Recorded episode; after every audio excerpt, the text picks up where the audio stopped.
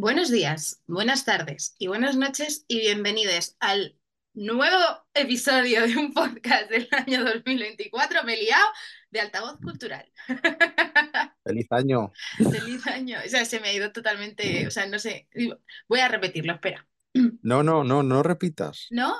Feliz Jo, 2024, altavocers. Ya está, eso lo redondea todo. seguro. Es que me ha quedado muy mal la entradilla para ser la No, primera entradilla. más. Cuanto más sigues ahora hablando y más la lías, mejor queda luego todo el barullo. Así que no se puede cortar esto. Vale, vale, vale, Ya vale, es tarde. vale. Ya es Vale, tarde. ya está, ya está hecho. Perdón. Bueno, pues un saludo a nuestra comunidad mm, Sí, altavocista en este nuevo año, pero en esta misma temporada.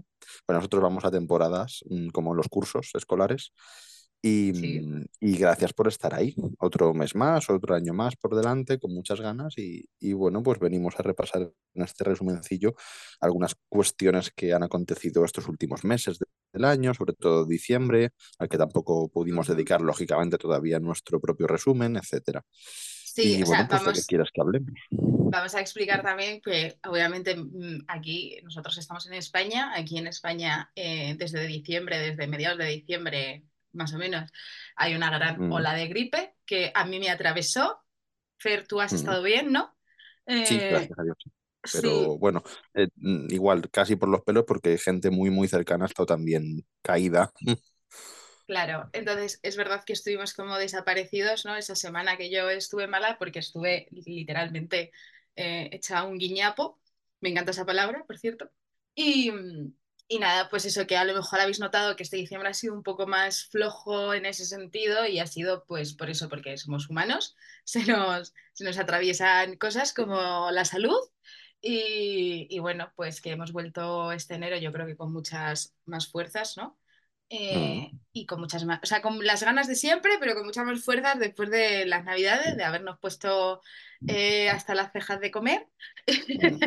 recuperando salud. Y, y nada, que pues eh, la verdad que los últimos meses del año, creo que el último resumen que hicimos fue en octubre, si no me equivoco. Sí, Eh, pues coincidió que contamos lo de León, ese maravilloso viaje al Festival sí. Y, y claro, es que luego, fíjate, al contrario, así que, así como decías que efectivamente hemos tenido un diciembre pues más tranquilo, también yo creo que con vistas a que esos periodos de vacaciones que tenemos aquí, Navidades y esas semanas, esas dos últimas semanas de diciembre, también hay que claro. medir mucho lo que haces en un calendario, en una plataforma cultural, porque al final pues seguramente pierda cierta visibilidad o pues no tenga tanto sentido según lo que publiques. Entonces, No, bueno, teníamos que medir también mucho lo que elegíamos para cerrar el año, como solemos hacer, pues con los premios Altavoz Cultural. Enhorabuena, por cierto, a todas las personas mm, de algún modo reflejadas en ellos. Y ha sido muy difícil, ¿eh? como siempre, elegir. Y, y bueno, y también elegir ese poema de José Rosales con su semblanza, elegir muy bien los podcasts últimos que queríamos meter, en fin, Sí. eran un poco es- ese trabajo de, de hilar ya la parte final del año pues con cierta lógica, porque no es una semana, la del 25, por ejemplo, no es una semana muy normal. Entonces, en este caso, creo que, bueno, pues como cada diciembre nos toca elegir muy bien lo que sacamos y guardar también efectivamente esa fuerza de la que hablabas para ahora continuar una cierta rutina de publicaciones y nuestras cosas no, y que venía, habituales. sí. veníamos eh, pues eso, arrastrando un septiembre muy loco, un octubre totalmente desquiciado de eventos, de cosas, de publicaciones, noviembre con las JACE que fueron también una locura y, y Sí, bueno, sí, es pues que además es lo que te iba a decir, que al final me he quedado a medias, y es que eh, di- diciembre es un poco especial por eso que hemos dicho, pero todo lo contrario a octubre y no- noviembre, es que fueron claro, meses tremendos, súper intensos y, y claro, de algún modo diciembre te compensa esa energía gastada tan fuerte con las jornadas del escalofrío por medio, por ejemplo, etcétera, porque es verdad que, que bueno, hemos hecho muchas cosas muy chulas, pero que también requerían de mucha dedicación. No, Entonces, bueno, ha sido una, ha sido un final de año en general de este último trimestre muy potente. No, o sea, empezamos muy fuerte y es verdad que en, obviamente son ocho, siete, ocho, ¿no? Eh, Nueve meses más o menos lo que estamos de igual que los niños en el cole. Entonces, pues hay meses mucho más, ¿no? Eh, mucho más eh, fuertes y hay otros meses en los que también nosotros tenemos como que frenar un poco, pues eso, lo que decía Fer. En Navidades eh, a nosotros siempre nos ha parecido que es un poco también como muy absurdo llenar. Todo porque la gente está de vacaciones, la gente está desconectando, estamos cerrando año, eh, mentalmente también como personas humanas, que esto lo hacemos todos, ¿no? En plan, cerrar el año. Entonces, Mm. al, al final es como, bueno, pues entre la salud y eso, pues no, o sea, diciembre ha sido un mes como muy relajado, que es verdad que hemos tenido cosas y que sí que hemos hecho cosas que nos han gustado mucho. Yo qué sé, pues eh, estoy viendo las 10 novelas gráficas por parte de Mary Red, que es su segunda parte, que desde aquí agradecemos un montón a Mary Red, que es una librería de Madrid, que si no la conocéis, por favor, está en, en Atocha. O sea, es magnífica, o sea, es una librería magnífica que la llevan eh, Ana, Ana y Oscar y, y, siempre son encantadores con nosotros y, y la verdad que un amor y, les pedimos que nos hicieran la segunda parte porque ellos obviamente están siempre rodeados de libros y tienen un gusto impecable, así que eh, pues eso, tuvimos por ejemplo eso, ¿no? Las 10 novelas gráficas, hicimos la Galería de Teatro de la Astura que cerramos el año con teatro, que también era algo como que queríamos hacer, ¿no? En plan... Sí, sí, muy especial, pero además ha sido un año en el que hemos tenido, yo creo que, fíjate, me atrevería a decir que más teatro que nunca, y eso que desde el Sí, principio de Altavoz ha estado presente, pero este año ha sido con bastante dedicación y muy bien. La verdad es que esa galería también fue muy especial, fue muy, muy especial. Sí, porque la hicimos a medias, en plan, la hicimos a Y en La medias. Astura, que es que también es otra de nuestras casas favoritas, Mm, y, y bueno, y cómo tratan ellas el teatro y, y las ediciones que sacan, es una delicia. Y, y lo mismo, me, me sumo a la recomendación de Mary Red, igualmente, por favor, pero también a la de La Astura como editorial. O sea, si buscáis, bueno, de todo, porque por suerte publican de todo y maravillosamente, pero en concreto, si echáis en falta editoriales que publican teatro o dedican cierta parte de su catálogo al teatro escrito, al teatro que también tiene algún tipo de reflejo puramente literario más allá de la representación en, en una escena, en un escenario, eh, es súper recomendable que os acerquéis a la colección que tiene la Astura porque cada vez crece más y vamos, de, con una salud de hierro porque sacan obras muy, muy potentes. No, y aparte que es teatro actual, quiero decir, porque eh, Sí, sí, la- nosotros como sociedad no tenemos algo como el teatro como muy, como muy clásico. sí, muy Sí, clásico, muy suena, suena a estancado. épocas pasadas, sí. Claro, entonces es teatro actual, que también es como eh, encontrarse de otra manera con el teatro, ¿no? Porque eh, que, es eso, estamos muy acostumbrados, ¿no? Hablas con cualquier persona y, a ver, a no ser que estés muy metido en el mundo del teatro, eh, la gente a que va al teatro, a ver, pues, clásicos, eh, a ver los, las obras de teatro ahora que están haciendo de rollo de, de clásicos del cine, ¿no? Rollo Anastasia y todas estas cosas. Em, pero esto es otro rollo. Entonces, eh, pues hay que darle una oportunidad al teatro actual.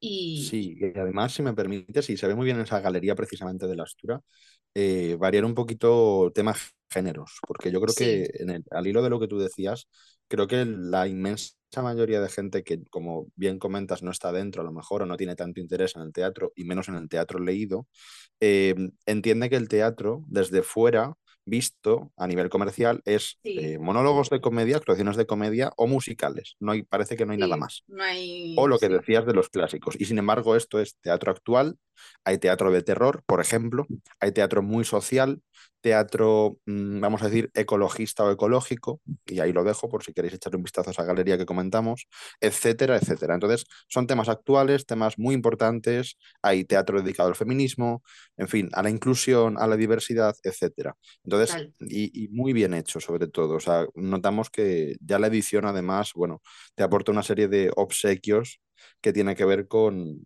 con cómo se llevaría eso a escena, se lleva de hecho eso a escena, ¿no? Y, y trasciende un poco pues esa barrera del escenario, si no puedes ir a ver la obra representada, te la transmite en papel también. Eso es una delicia, que una editorial sí, te permita también conocer los detalles eh, a nivel, yo qué sé, de la composición musical que hay que acompaña, el tema del vestuario, etcétera, etcétera, todo al detalle, incluso, bueno, pues algunos, como digo, regalos que tienen que ver con incluir ciertos elementos de la propia obra original, pues es una maravilla para quien le guste y se interese por algo más allá de lo que decimos, clásicos y comedia y musicales, que es seguramente por lo que más llenan la cartelera comercial de cualquier teatro, ¿no? total. O sea, yo aplaudo todo lo que dices y no sé, por seguir, eh, hemos hecho un montón de reseñas, parte de esta galería, ¿no? En plan, eh, tuvimos eh, Monstruos Ibéricos de Javier Prado, que para mí es, es una obra que, pues eso, que para mí Monstruos Ibéricos, que es un fundamental en la biblioteca de cualquier persona a la que le gusten eh, los, el imaginario colectivo, ¿no? En plan, eh, ¿cómo, cómo lo diría? Eh, ¿no? La cultura popular Sí, de, de todo esto, de los monstruos, de las brujas, de todas estas cosas que nos acompañan. urbanas, sí, sí, los mitos. Está muy chulo. Yo además, eh, cuando, has- bueno, cuando sacaste la reseña y, y pudimos también darlo a conocer más en altavoz, eh, tenía la sensación justo de eso, de que mm, era un libro que permitía contribuir de algún modo, para quien no lo conozca, a ese imaginario, justamente. Y creo que cualquiera que tenga esa curiosidad mm, encuentra una obra muy diferente a la mayoría y, y sobre todo la mano de Javier a nivel artístico, digamos, Sí, es es, fascinante. Es Mm, una, es una fucking pasada, la verdad. Y ya te digo que es eh, el típico libro que, además, yo que lo tenía por casa, como en, en la, esto como curiosidad, ¿no?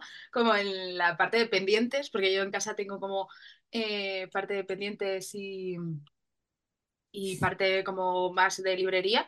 Y lo tenía ahí y entraba todo el mundo y era como, ¡hala! ¿Y este libro? ¿no? O sea, que luego es como muy llamativo a Sí, sí, sí, nivel sí. visual y a la gente le suele llamar muchísima la atención. Por eso digo que para mí es un indispensable en, la- en, en tu casa, en tu librería particular. Y yo que sé, Mm. también el de todas las personas que fui de Alfonso Casas es otro que me parece un indispensable o sea, eh, a nivel ya eh, mental. O sea, a Bueno, es que de hecho, mm, yo, en fin, por si alguien no ha visto todavía a estas alturas, mal hecho, los premios Altavoz, es que me temo que buena parte de culpa de que le hayas otorgado tu premio de autor a Alfonso tiene que ver con este librazo. mm, Total, a mí me parece, vamos, o sea, un, un indispensable, es verdad que es lo que digo, que es apto para cualquier edad, pero cuando tienes un poquito más de, de conciencia, ¿no? En Mm, plan, ¿Cómo, cómo os explico? Eh, no se lo daría a una persona de 16 años, porque esa persona de 16 años, todas las personas que fue, pues es eh, el niño más pequeño, el preadolescente y su adolescencia actual, ¿no? Está más bien pensado para alguien pues más de nuestra quinta que está ya rondando los 30, ¿no? Que ha pasado como por distintas etapas vitales, eh, pero para mí es un que se lo puedes dar como a partir de los 27, 30 a, a, a cualquier edad y creo que es un indispensable también bastante bastante guay, para mi gusto. Y yo qué sé, eh, tú hiciste la reseña de Mi corazón en una motosierra, mm, versión podcast que ha vuelto Sí, este sí, sí, diciembre. audio reseña, Mi corazón es una motosierra, que es igual, eh, bueno, es verdad que le valió mi, mi premio altavoz eh, a libro del año, porque esto pasa a menudo, claro, tienes que cerrar el año con lecturas también y más nosotros que sacamos siempre algo en diciembre y hasta el final no sabes cuál va a ser el libro del año porque cuesta mucho. Yo tengo que Claro, confesar, por si no lo he hecho ya, que tenía en la recámara dárselo a perdición de, de también de la biblioteca de Carfax, o sea, me parece otro librazo. Y, y bueno, pues tuve dudas hasta el final, pero claro, cuando me metí ya en, en el libro de Stephen Graham Jones, traducido otra vez magistralmente por Manuel de los Reyes, no sé, es que me, me conquistó y, y de hecho me sentía más a gusto haciendo la audio reseña y explayarme y tú sabes, soltar esa emoción eh, tan coloquial que a veces surge en un podcast más que, más que escrito, ¿no? Y sí, sí hemos recuperado un poco el formato de audio reseña con Mi corazón es una motosierra y bueno, desde aquí recomendarlo a tope porque es, vamos, de lo mejorcito que se ha hecho en, la editorial y ya es decir, la biblioteca de Carfax, que ha sacado auténticas joyas, pues ahí tenéis una audio reseña muy, muy chula para poder conocer mejor la obra. claro, total. O sea, la biblioteca de Carfax, otra de nuestras casas.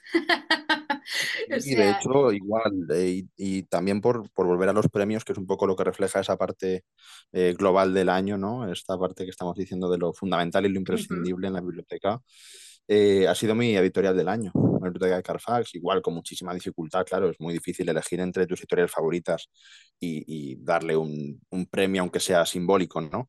Pero claro, sí, sí, han ido acumulando publicaciones este año maravillosas y bueno, finalmente, pues, en fin, ahí está como, como mi elección. Por tanto, ¿qué os voy a decir de la editorial? Pues deseando seguir leyéndola y que la conozcáis muchísimo. total, total. Y yo qué sé, pues tuvimos eh, distintas entrevistas, artículos, vamos a llamarlo así, que empezamos el año, el año con la entrevista a Chiqui Fabregat. Sí, Eh, Chiqui también. Estaba súper pendiente lo de Chiqui porque la seguimos mucho, nos encanta lo que hace Y claro, queríamos una entrevista un poquito global de su trayectoria, de su figura literaria, eh, todo lo que hace, ¿no? A nivel también didáctico, a nivel de, de cómo trabaja, etcétera. Y era una ocasión maravillosa, fue encantadora, como cabía esperar, y, y estaba muy pendiente esa entrevista. Y bueno, salió justo en un momento también creo que muy chulo para que la gente además vaya corriendo a conocer sus obras.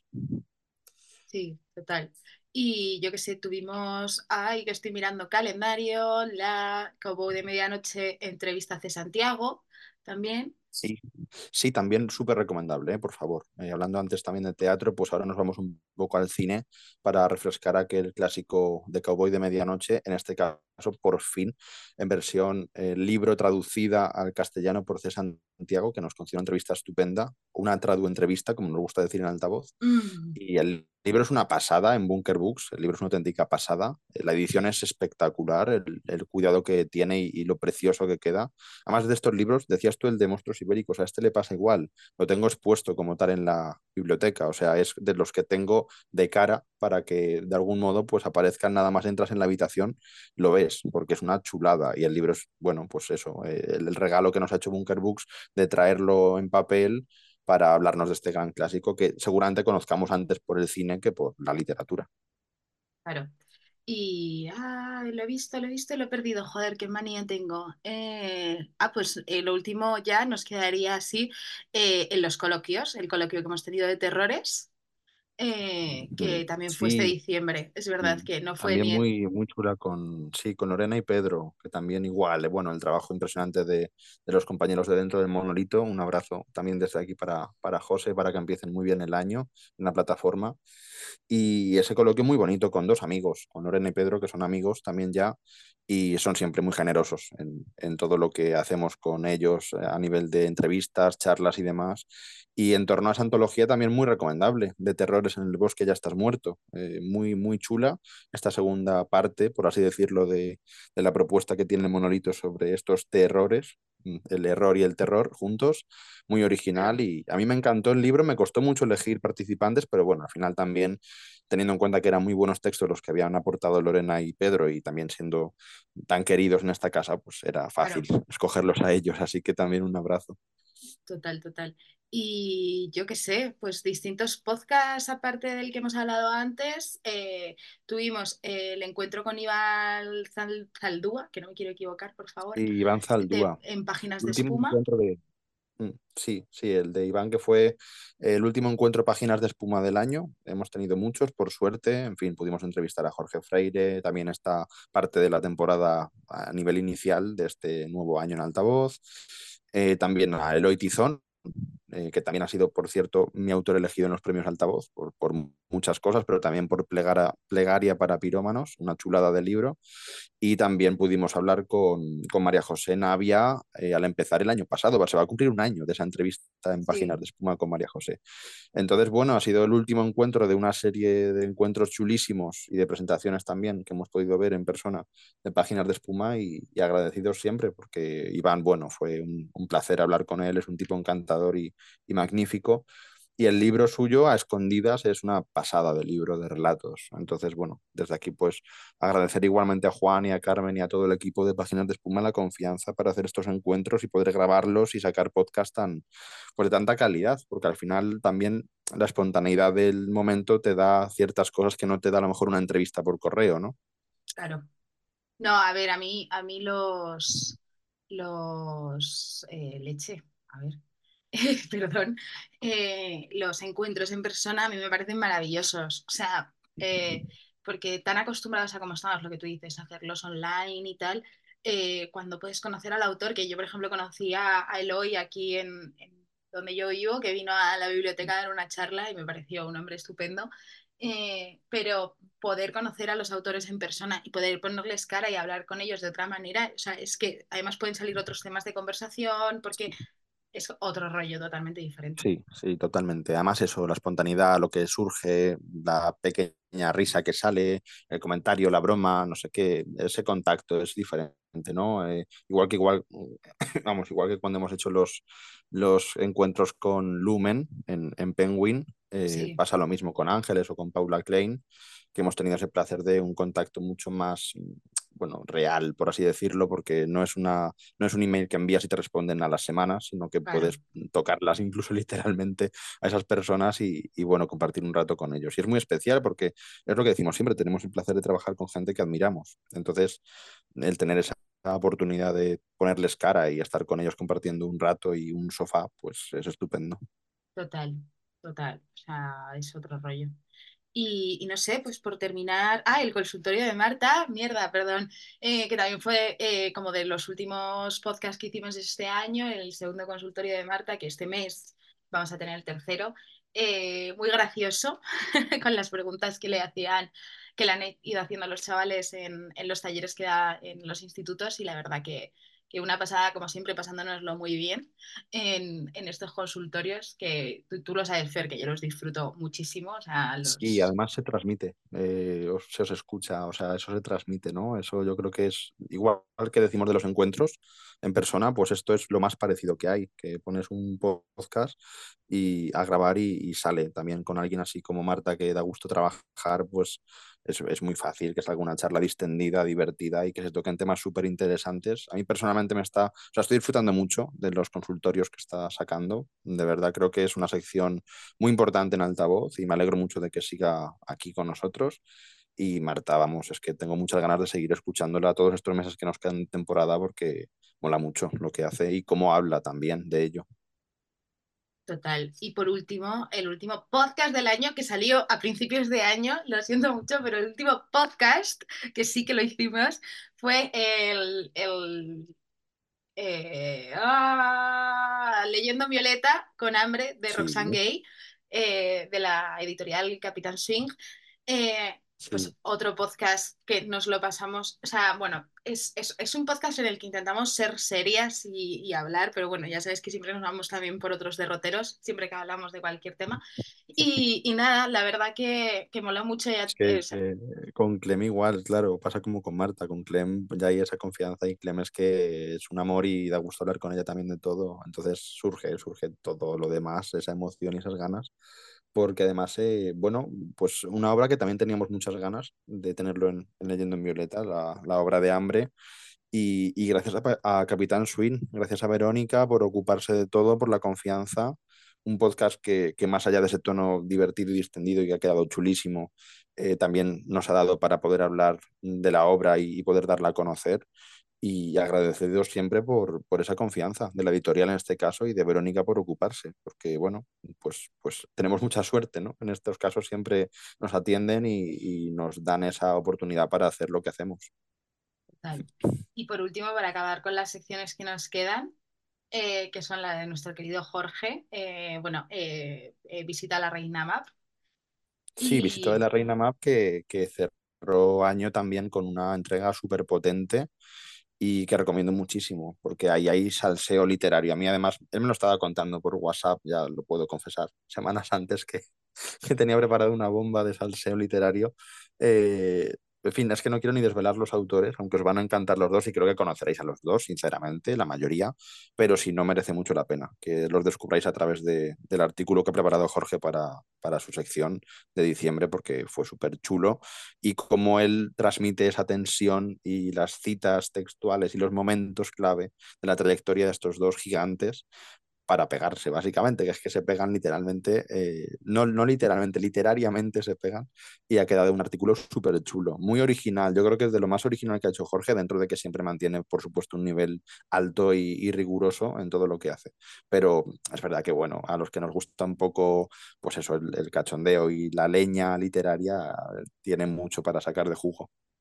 sí, eso sí. Y la última, la de nuestro querido eh, Miquelcho, Sí, con bueno, Ghetto Miquel Choque Blaster. a mí siempre me pone deberes. Yo cuando recibo sus listas de favoritos del año, pues tengo al lado la libreta prácticamente y anoto y me pongo a escuchar, porque si me queda algo pendiente, que siempre me queda algo pendiente, porque él es el que nos trae todo el, toda la actualidad real de cómo está el tema de la música urbana y cosas que nos encantan en esta casa, eh, pues yo es que lo, le hago caso a pies juntillas. Entonces, pues en cuanto termino de leer, voy a YouTube, voy a Spotify, voy a donde sea y digo, a ver, tengo, me ha puesto deberes, Miquel me ha puesto deberes y de verdad he estas vacaciones poniéndome al día con todo lo que recomendaba, lo que me faltaba por escuchar y tenía pendiente porque nos encanta que haga ese cierre cada año de recomendados de, de sus favoritos porque es que es, aparte de una fuente de sabiduría y conocimiento y buen gusto musical, es como lo presenta. A mí me, me parece una delicia, así que muy recomendable para quien no conozca todavía Ghetto Blaster, que yo creo que, bueno, ya lleva un tiempo con nosotros, es una sección a la que yo personalmente tengo mucha debilidad, porque me encanta, pero bueno, yo sé que cuesta que llegue a lo mejor a, al lector medio de nuestra comunidad de altavoz, porque a lo mejor por temas de gustos musicales no coincide tanto, pero igualmente os recomiendo mucho por cómo escribe Miquel. Creo que ya solo por eso te puede suscitar cierta curiosidad, eh, te puede plantear ciertas ideas que te pueden llevar a consumir ese tipo de música o a planteártelo desde otro punto de vista, no sé, yo ahí lo dejo porque de verdad que merece mucho la pena, que tenga, si cabe, un poquito más de atención y de correspondencia de la que tiene, porque se lo merece mucho. Sí, totalmente. Y nada, pues este realmente ha sido nuestro, ¿no? Nuestro final de año, madre mía. O sea, pues, o sea, y eso que hemos dicho que hemos estado medio desaparecidos. No quiero, no quiero saber qué hubiera pasado si no hubiéramos estado tan desaparecidos como hubiera sido. Pero bueno, me, me quedo bastante contenta por, aunque digamos, también yo, porque ya sabes que soy un poco, me gusta, soy un poco exigente. pero, pero ha sido un final de año, la verdad que bastante guay. Sí, sí, hemos cerrado muy bien un año muy bonito en altavoz, muy bueno, muy sano. Yo creo que igual este año se ha dado todo de manera que hemos podido disfrutar mucho de lo que hacemos y, y, lo que decía, ¿no? Agradeciendo a toda la gente que nos da esa oportunidad de conocer libros, de conocer autores, autoras, de plantear coloquios, entrevistas, encuentros, etcétera. Hmm. Y bueno, pues a nuestro ritmo, con las ganas de siempre y con la ilusión de siempre, pero como decías tú al principio, con, con mucha fuerza ahora para empezar el año tenemos ya un montón de cosas previstas. Ahora no es momento de desvelar nada, pero sí que ya estamos trabajando en próximas publicaciones. Eh, en fin, tenemos el calendario prácticamente cerrado hasta abril ya. O sea, prácticamente nos quedan cuatro huecos contados. Y eso habla de que, bueno, de que ya miramos pues más allá como siempre y tenemos a la vista jornadas, tenemos a la vista lecturas pendientes y, muchas ganas sobre todo de traeroslas a la plataforma. Total. Y nada, pues nos vemos en el siguiente episodio de nuestro podcast. y un abrazo muy fuerte y que tengáis un 2024 genial. Un abrazo. Un abrazo. Uh, espérate. No sé, sí, que voy a tener que tocarlo.